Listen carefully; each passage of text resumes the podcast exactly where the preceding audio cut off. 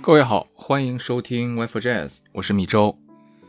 今天是 WiFi Jazz 的第五十期。WiFi Jazz 是 WiFi 旗下一档关于近现代爵士乐的音频播客及短视频号。我们主张爵士不应该只是一种音乐类型，它更为当代都市生活提供了一种可以参考的可能性。我们的口号是即兴即合理。建议您使用小宇宙 APP、Apple Podcast、Spotify。网易云音乐收听我们的节目，因为这是第一时间收听到 WiFi Jazz 的唯一方法。也欢迎大家在小红书和 B 站搜索 WiFi Jazz 观看我们的短视频。WiFi Jazz 开通了微信听友群，我会对进群的朋友一次性收取一百九十九元的入群费，作为对本节目的支持。详细的进群方式可以参考节目下面的 show notes。爵士乐的现场性导致了单纯的音频没有办法展现它的全部魅力。因此，WiFi Jazz 在小红书和 B 站开通了短视频号，我会在上面分享一些非常棒的爵士乐现场，也会发一些自己的视频，欢迎大家去关注 WiFi Jazz，作为播客伴侣配合使用。我们平时啊，在听爵士乐手唱歌的时候，经常会听到他们除了用一些有意义的歌词去唱歌之外呢，还会用一些呃没有意义的那种拟声词去歌唱。比如说像刚刚开头我们听到的那一段爵士歌唱家 Mel Torme 在一九九一年的一段现场表演的录音。如果说有朋友听爵士乐听的不多的话，听到这种爵士歌唱家在没有歌词，呃，用这种拟声词去胡言乱语的时候，我们说打引号的那种胡言乱语啊，总觉得会有些摸不着头脑，不知道他们到底在干什么。那么其实啊，这种演唱的方式叫做拟声吟唱，英文中呢有一个专门的词叫做 scat。或者叫做 scat singing，它的存在呢，给了爵士乐歌手这些在舞台上并没有乐器，只能用自己嗓音发声的这些爵士音乐家呢，一个非常大的自由度。它也彻底的改变了爵士乐演唱在爵士乐中存在的这样一个意义。一个比较公认的说法呀，是爵士乐中的 scat 是由 Louis Armstrong 引入的。我们知道啊，Louis Armstrong 他的小号特别厉害。但是呢，他同样也是一个唱歌很棒的人，尤其是他那个特别特别有辨识度的那种非常沙哑的嗓音。传说啊，在一九二六年的某一天，Louis Armstrong 正在录制单曲《Hebe Gebe》，在他本应该开口演唱一段歌词的那个时候，他这个歌本突然从谱架上面滑落，掉到了地上。那个时候的录音技术啊，还不是很完善，很多歌曲都需要这个一遍录完。而且当时呢，为了让录音设备能够很轻松的在这个唱片上面刻下音乐，录音室的温度普遍又都很偏高。那在这样让一个让人紧张而又不是很舒服的环境下，Louis Armstrong 又没有歌本，他一紧张就忘词儿了。但是马上就要他开口唱歌了，他便急中生智，编了几句没有意义的音节，想着说要不滥竽充数，这这边先混过去哈。录音结束之后呢，Louis Armstrong 本来都已经做好了挨骂的准备，没想到。唱片公司的人觉得，哎，这段即兴还不错，就留了下来，并且最终呢，成就了爵士乐 scat 的始祖。我们听一下《Hebe Gebe》当中 Louis Armstrong 的这段 scat。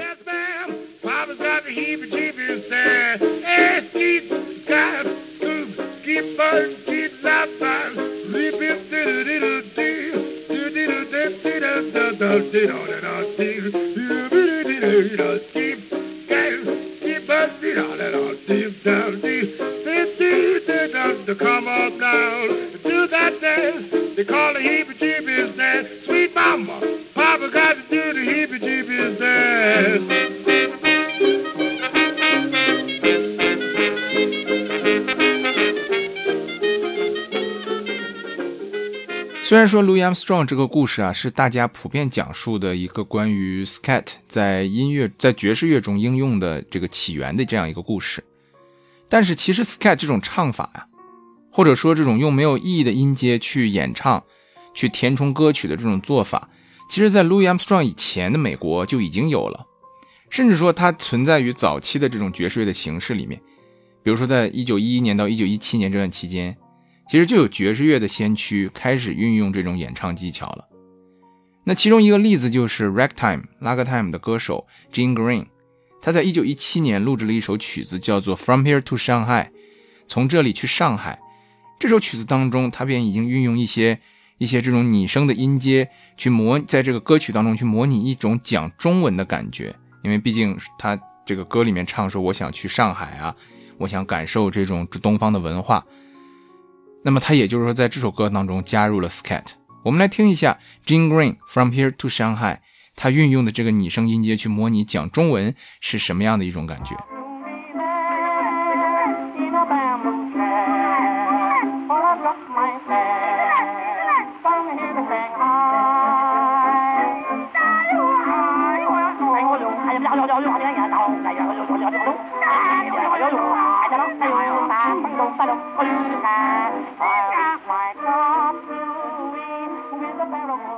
说到这里啊，给大家去个媚啊！我觉得大家千万不要认为 scat 是一种爵士乐特有的唱法，或者说呢，你觉得这玩意儿是美国人发明的，甚至说是西方人发明的。其实这个呀都不是特别准确，因为拟声唱法这种技巧在很多不同国家和民族，比如说爱尔兰啊，比如说德国呀，呃，包括我们听的那种约德尔的那种唱法，其实这些音乐当中都已经存在了这种拟声唱法的这种技术。而且运用的都已经很成熟了，其实啊都不用说远啊，什么爱尔兰、德国有点太远了。比如说下面这首歌，我们大家都非常熟悉的一个曲子，在这里面同样也有 scat 的运用，我们一起来听一下。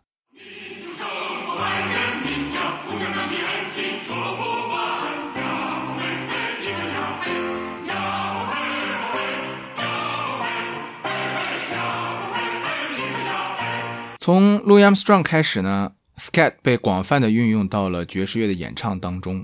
那么在这个过程里面呀，有许许多多 Scat 非常厉害的大师，比如说 Anita O'Day，比如说 Kurt Elling 等等。然而，如果说这些音乐家都是 scat 的群星的话，那么这其中有一个人必然是这些星星当中最亮的一个，那就是我们知道的 The First Lady of Song，对吧？歌的第一夫人 Ella Fitzgerald。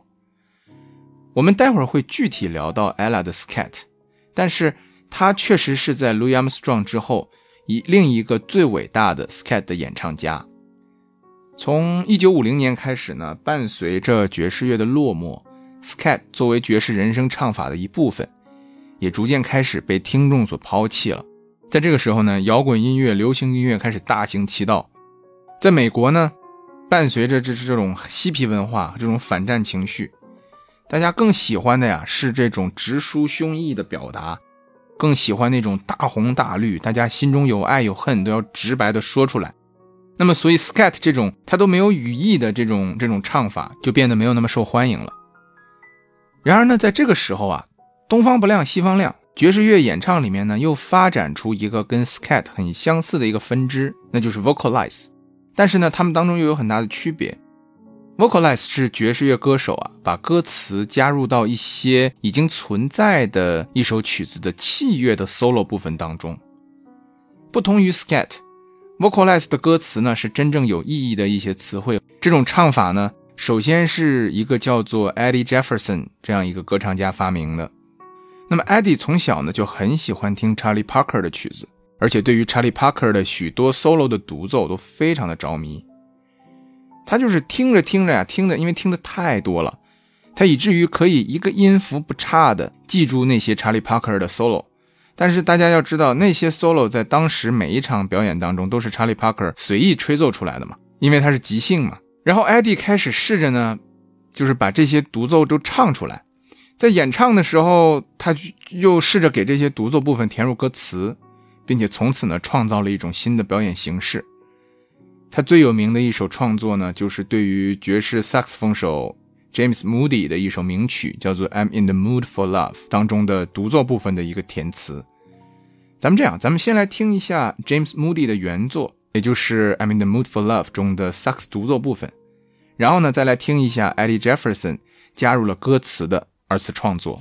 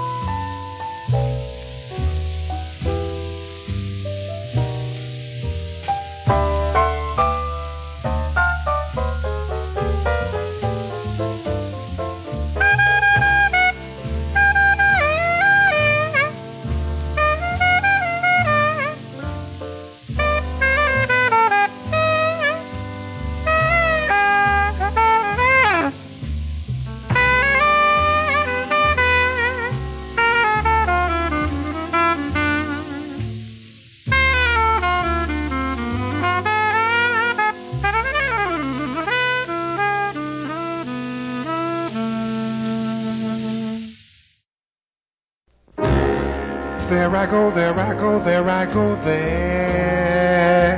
I go. Pretty baby, you are the soul that snaps my control.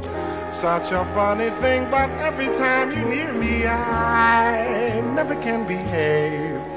You give me a smile and then I'm wrapped up in your magic. This music all around me, crazy music, music that keeps calling me so very close to you, turns me your slave.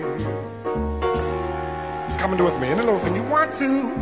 Anything, baby, just let me get next to you. Am I insane or do I really see heaven in your eyes? Bright as stars that shine up above there in the clear blue sky.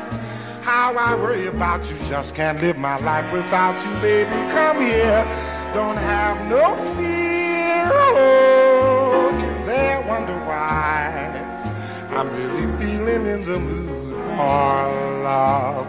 And tell me why I stop to think about this weather, my dear.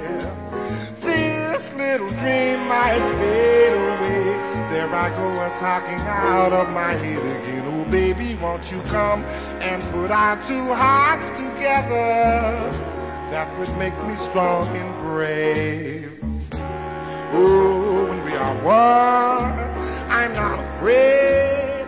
I'm not afraid if there's a cloud up above us. Go on and let it rain. I'm sure our love together can endure a hurricane.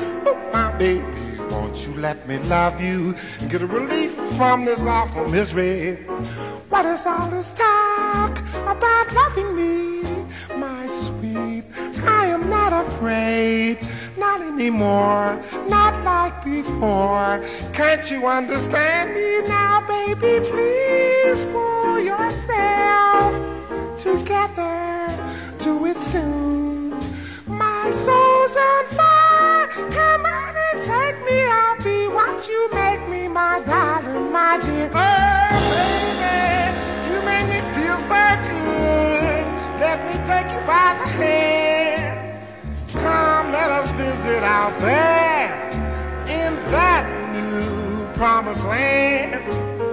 Maybe there we can find a true place to keep our lovely state of mind. I'm so tired of being without love. Never know what love's about. Take me, you can come on in, man. You can blow now if you want to. I'm through. Vocalize 和 Scat 这两种唱法呢，非常相似的一点是，他们都运用了一种，呃，在英文当中叫做 syllabic 的一种演唱方式去演唱。所谓的 syllabic 呢，其实是相对于 melisma 而言的。其实我在中文当中并没有找到特别合适的对于这两个词的翻译。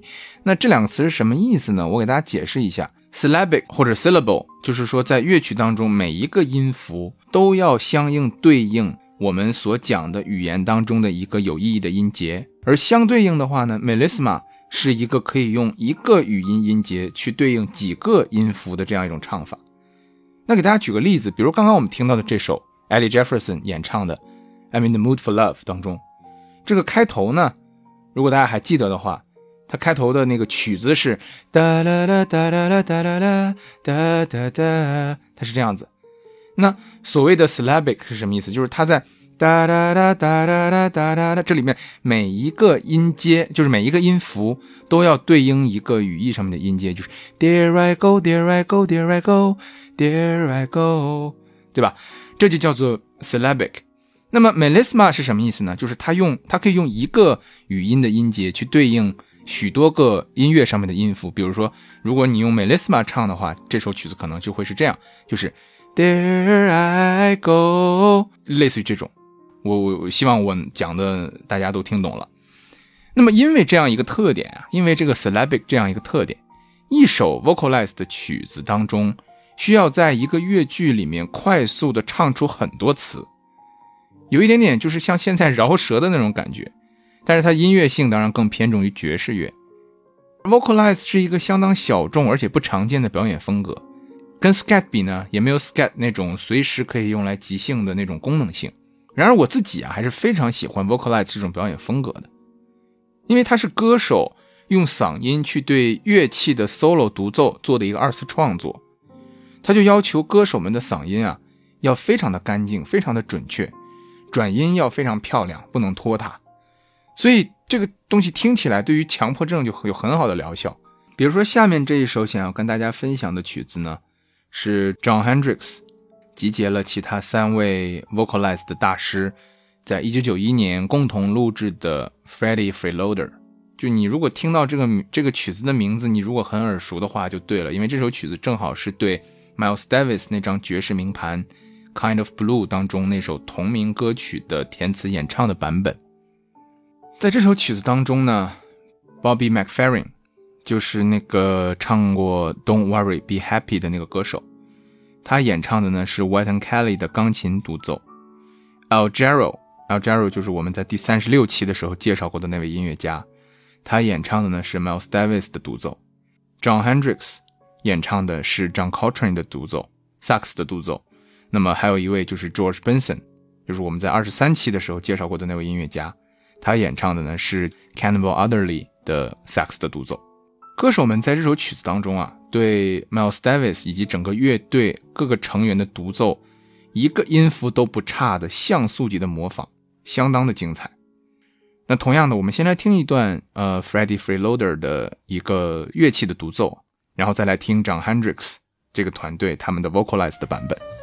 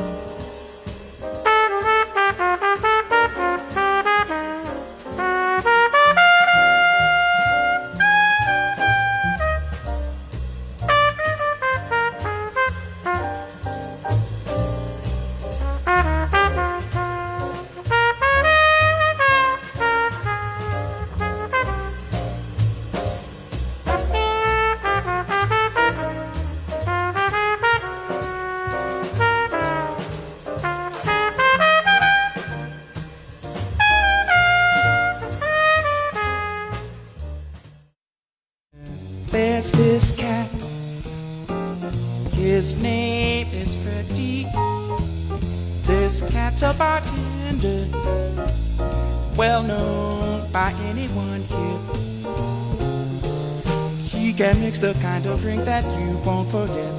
One sip and you flip.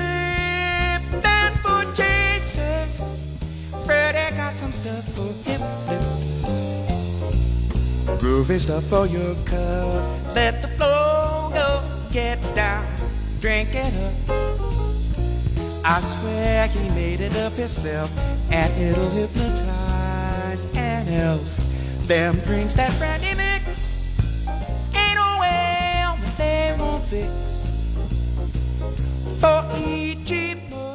那么如果这样的话，你还听不出名堂呢？那我觉得可以把他们两个的这个音乐啊叠到一块儿，稍微改一下节奏，让他们节奏一样，这样你就可以听出来歌唱家们对于 Miles Davis 这个小号独奏的所谓像素级的还原了。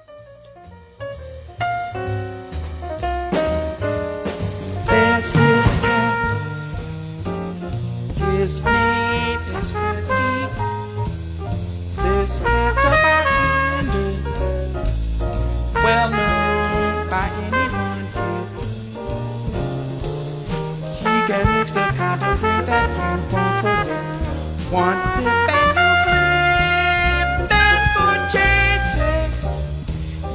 got some stuff for lips. Groovy stuff for your cup. Let the flow go, get down, I swear to myself，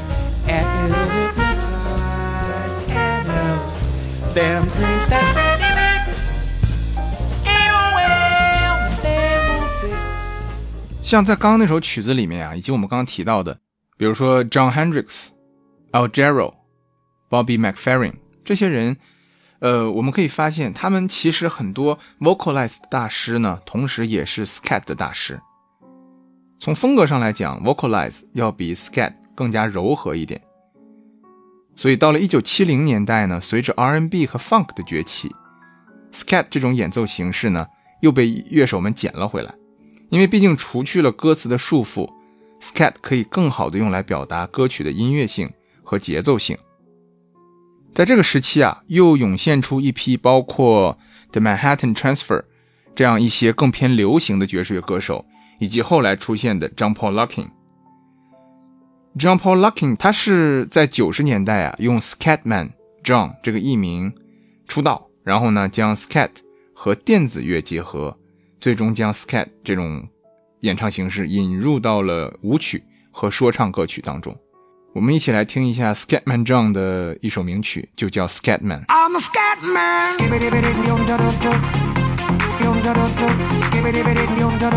a. I'm a scat man.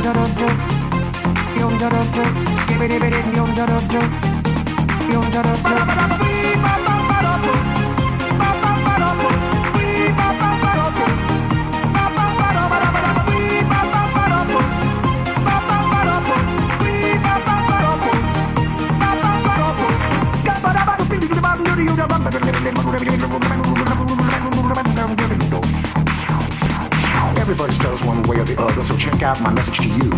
As a matter of fact, I don't let nothing hold you back. If the scat man can do it, so can you. Everybody's saying that the scat man stutters but does and never stutter when he sings. But what you don't know, I'm gonna tell you right now that the stutter and the scat is the same thing. Yo, I'm the scat man. 我们简单的说了一下 scat 的一个历史啊，那么下面我们来讲一下 scat 这种唱法的一些技术上面的东西。scat 这种演唱形式啊，虽然听上去只是一些没有意义的拟声吟唱，但是其实呢，它需要十分高超的技巧。你可以把它想象成一门特殊的语言啊，而里面的音节呢，就是这门语言当中的词汇。歌手们用到的那些 scooby scooba、shubi shubi duba 这种张口就来的这种饱含着元音的音节，看上去像是随意拼凑的，但是如果你自己试一试，你就会发现，其实我们自己脑子里面能够用来发音的，去拿来填充一首歌的可以用的音节，其实是非常少的，更不要说用这个东西去即兴了。另一个通常被歌手们拿来构成 skat 语言词汇的呢，是一种技巧，叫做引用。就是说，在唱歌的时候去调动脑子里面其他的现成的音乐或者是乐曲，然后把它们按照当前即兴的调式和速度唱出来。希望大家不要被我刚刚说的“现成的”这三个字所迷惑啊，从而认为引用是一件非常简单的事情。在这里面啊，就要想要给大家举个例子了，我们就要说到 Ella Fitzgerald 在一九六零年在柏林的那场非常伟大的表演了。一九六零年的时候呢，Ella Fitzgerald 已经是一位国际巨星了，而她在音乐上的技艺啊，也早已经达到了一个顶峰。在这一年的二月，Ella 在德国的首都柏林举办了一场演出。这场演出的后半部分有一首曲子叫做《Mark the Knife》。这首曲子其实不是 Ella 的原创嘛，它早就有了，也是一首爵士乐的标准曲。但是这首曲子火起来，是因为一个叫做 Bobby Darin 和 Louis Armstrong 他们合作的一个版本，把这首曲子带火了。虽然说这首曲子很火呀，但是因为它的歌词内容呢，讲的是一个连环变态杀人犯的这样一个故事，所以呢，在那个时候还基本没有女歌手唱过这首曲子。对于现场演出来说啊，你肯定是唱当时最流行的曲子是最讨巧的嘛，大家肯定都听过，也都爱听，所以 Ella Fitzgerald 就打算演唱这样一首曲子。他在演出的时候呢，还在开始的部分还跟观众讲，他说：“我们下面要为大家演唱一首歌曲，一首很流行的歌曲，但是还没有女孩子唱过这首歌。”后来 Ella 说了一句，他说：“我希望我们能记住每一句的歌词。”他这话不是跟观众说的，他是跟他自己说的。他为什么这么说呢？因为这首曲子虽然不难啊，但是因为没有女歌手唱过，艾拉并没有跟乐队排练过很多次，所以也就没有特别熟悉的记住歌词。果然，开始没多久，艾拉就翻车了。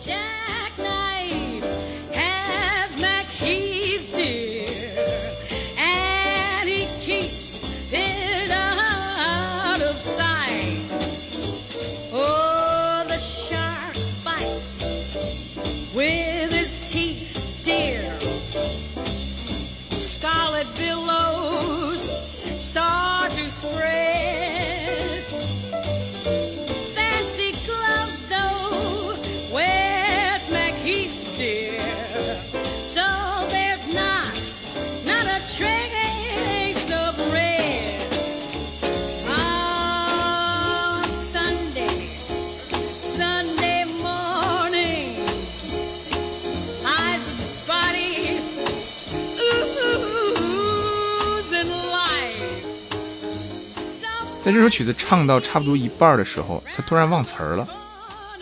那这个时候，整首歌差不多还有两分半多的时间才能结束，那怎么办呢？Ella Fitzgerald 艺高人胆大，他开始现编词儿。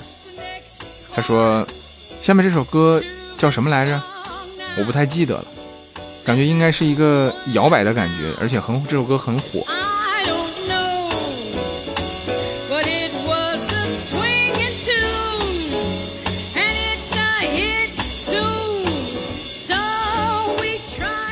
记得这首歌词好像跟钱有关，又跟一个叫 Louis Miller 的哥们儿有关，反正我也整不明白了，就是个连环杀手的故事吧。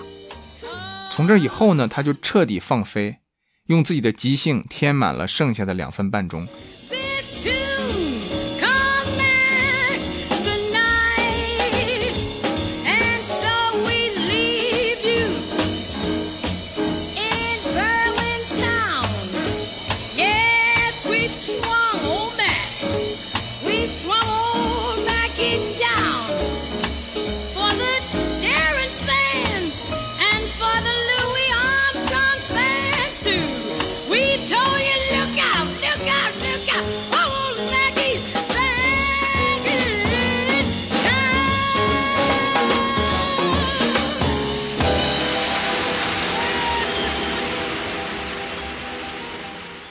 不仅如此，这首歌结束之后，ella 呢表演了一首爵士标准曲，叫做《How High the Moon》，月亮有多高。这首曲子在我看来啊，应该是 scat 拟声吟唱这种唱法里面最高的成就了。就像我前面说的，ella 在这首歌当中啊，大量的运用到了引用。据说 ella 在这首短短的五分钟的 scat 的演唱当中，引用了五十多首歌曲。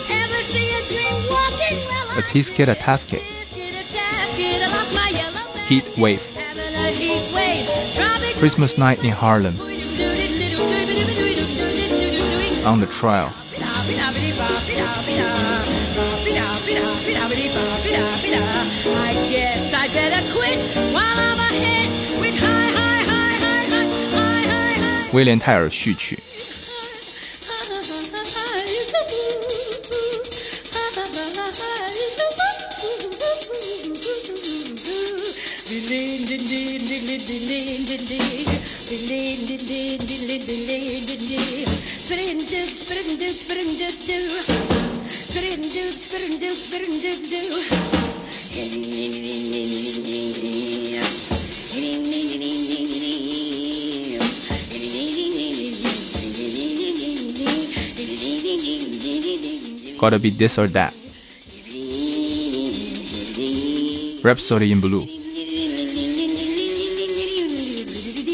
Idaho.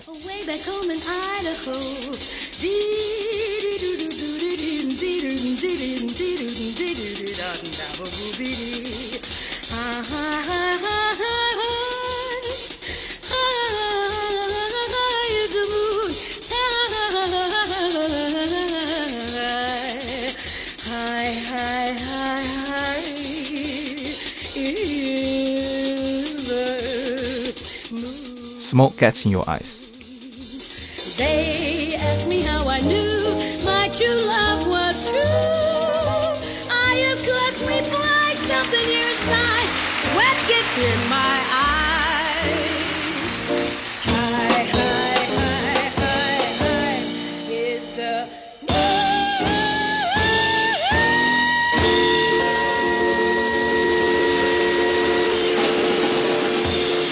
我们说大师就是大师啊，别人唱错了，可能这场表演就基本上毁掉了。那观众不退票就不错了。然而 Ella Fitzgerald 虽然忘词了，但是通过他精彩的表演，让这场现场演出获得了当年的格莱美奖。既然说 scat 它像是一门语言呢，那么它这里面肯定也有口音嘛，就像我们说话或者多多少少有这种说话的习惯。对于每个歌手来说，这也是不同的。比如说 Sarah Vaughan，它的词汇量呢，在 skat 领域就相对比较少。你去听她 scat 的时候啊，她会运用很多这种 doobie doobie 这样一种词汇，她会把 skat 演唱的非常绵长。但你去听 Ella Fitzgerald，比如说刚刚那那段 skat，你就会发现他的词汇量大的惊人，而且他在 skat 的时候会唱得很脆。这就好比有的人说话慢条斯理，会用很简单的词语；那有些人说话呢就中气十足，这其实是一个道理。如果说每个人的说话习惯是有区别的，那么对于 scat 来说呢，每个歌手都必须要掌握的一个共同点就是绝对音准。因为我们虽然把嗓音比作一个乐器，但是和乐器不同的是，其实无论什么乐器，它都有一些物理的按键或者是弦嘛，或者是其他什么东西，你可以用来，就是说通过靠这种物理的东西去定音。对于乐器来说，无论什么样的乐器，你都可以很快的在上面通过摁一个按钮，或者把手放到一个地方，找到某一个需要的音高或者说音准。但是我们人的嗓音是不一样的。我们人没有说你按哪个地方或者做一个什么动作，对吧？所有人都可以准确的唱出 C 大调，这是不可能的。那相反，许多人是没有这个所谓绝对音准的这样一个天赋的。那少数人确实是有的。这些拥有绝对音准的爵士歌手可以很精确的唱出一个音，甚至有些人啊，你可以用他们的这个声音来调琴，也就是说，你让他唱一个 C，然后呢，你就按照他那个 C 去调，调出来就是 C。因为有了这个绝对音准呢，歌手们才能够用嗓音去 PK 那些物理的乐器，他们甚至可以用嗓音去跟乐器合奏。咱们听一下 Scat 大师 Carl Allen 的一首现场表演《Tight》，他在这里面唱的转音啊，把他的音准表现的淋漓尽致。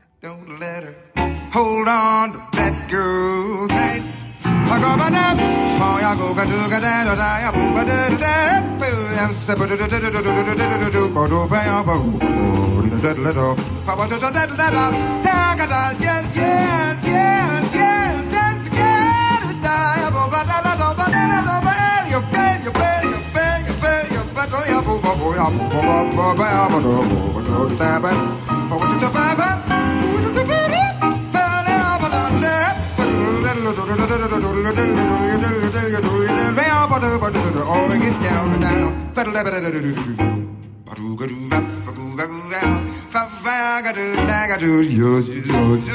I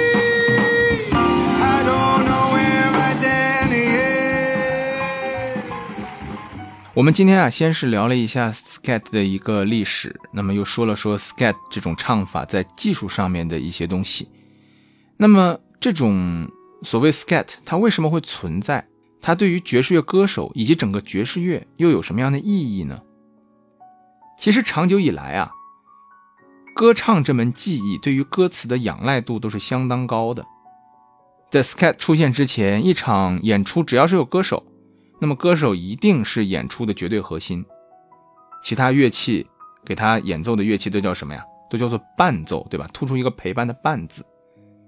因为歌手掌握着一个其他乐器没有办法做到的事情，那就是直接用言语来表达自己的感情。你比如说，如果你想用音乐去表达一段愤怒是很难的，你用纯音乐。但是对于歌手来讲呢，他只需要讲出“我生气”三个字，观众自然就懂了。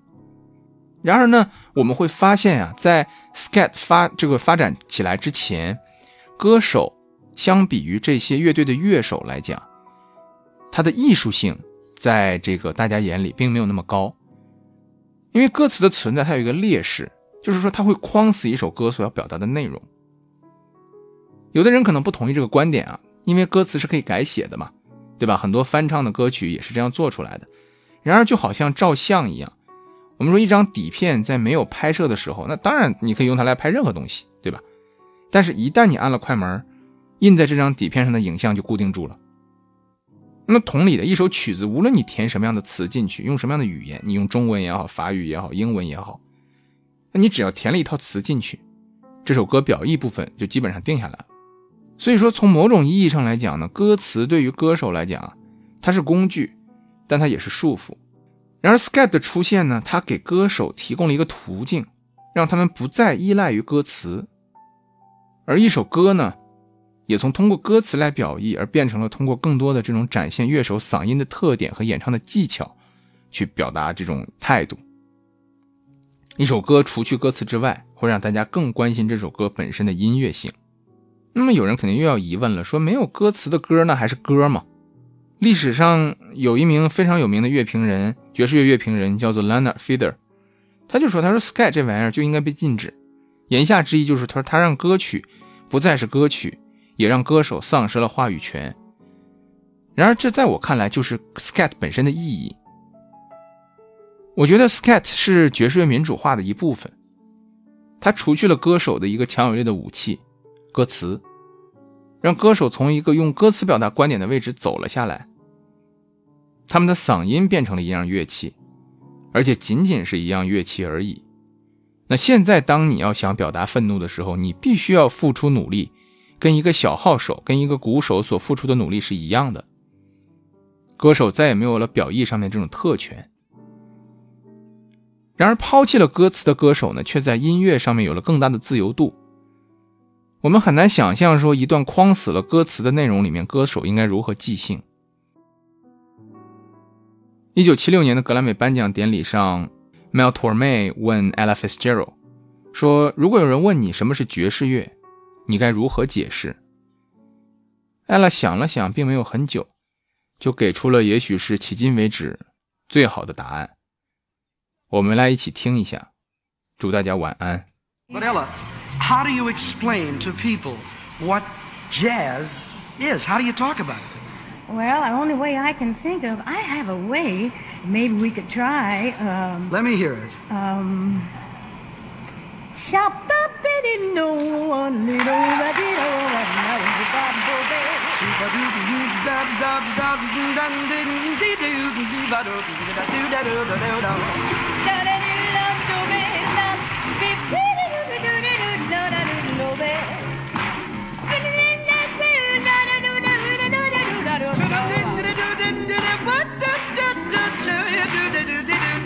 Shop up it no one little Shoot,